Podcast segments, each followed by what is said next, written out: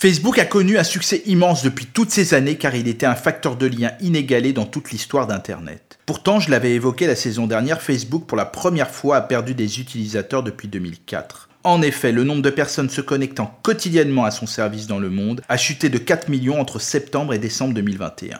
4 millions à côté des presque 2 milliards d'utilisateurs quotidiens, cela pourrait être vu comme un grain de sable et encore moins si on compte les presque 3 milliards d'utilisateurs en incluant Instagram et WhatsApp. Mais cette inversion de tendance avec cette baisse symbolise les doutes sur les perspectives de l'entreprise de Mark Zuckerberg. En effet, si vous utilisez Facebook pour voir où sont partis en vacances, pour prendre des nouvelles de votre famille et de vos amis, la page d'accueil de Facebook, la fameuse timeline, va évoluer.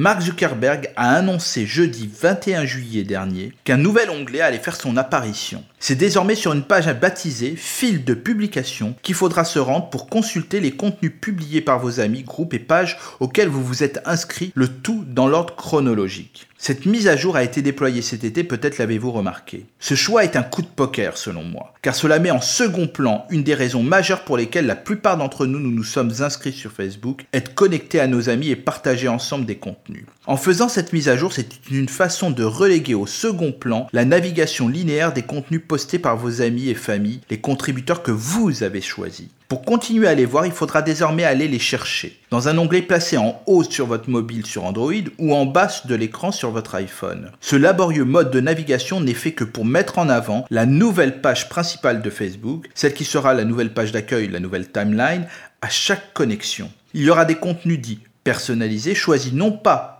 nous-mêmes, mais par un système de classement issu du machine learning, donc de l'intelligence artificielle. Ce changement est surprenant et est annoncé par Meta comme une façon de donner un coup de jeune à Facebook, car si le réseau social reste le plus utilisé au monde, il peine à séduire les nouvelles générations plus attirées par Instagram, YouTube et surtout TikTok. TikTok est connu pour proposer, comme par hasard, deux onglets à ses utilisateurs qui sont en grande majorité âgés de moins de 25 ans, un flux continu de vidéos sélectionné par un algorithme en fonction de leur goût supposé, plutôt que de les inviter à chercher un contenu précis ou à s'abonner à un créateur en particulier. L'onglet pour moi a plus de succès que l'onglet abonnement. Cette mise à jour de la page d'accueil inspirée de TikTok est donc un pari, car les utilisateurs de Facebook ont leurs habitudes, leurs usages. Ils seront bousculés dans leur navigation et je ne suis pas certain que les prochaines statistiques qui seront connues en septembre nous donnent une tendance favorable à cette stratégie, mais je peux me tromper. Facebook, avec ce nouveau moteur de découverte, est censé permettre de trouver de nouveaux contenus et de vous abonner à de nouveaux créateurs grâce à ses recommandations et de rester encore plus longtemps sur Facebook et de vous proposer des contenus ciblés comme ils le disent. Pour ma part, ce sera une raison supplémentaire de m'en éloigner peut-être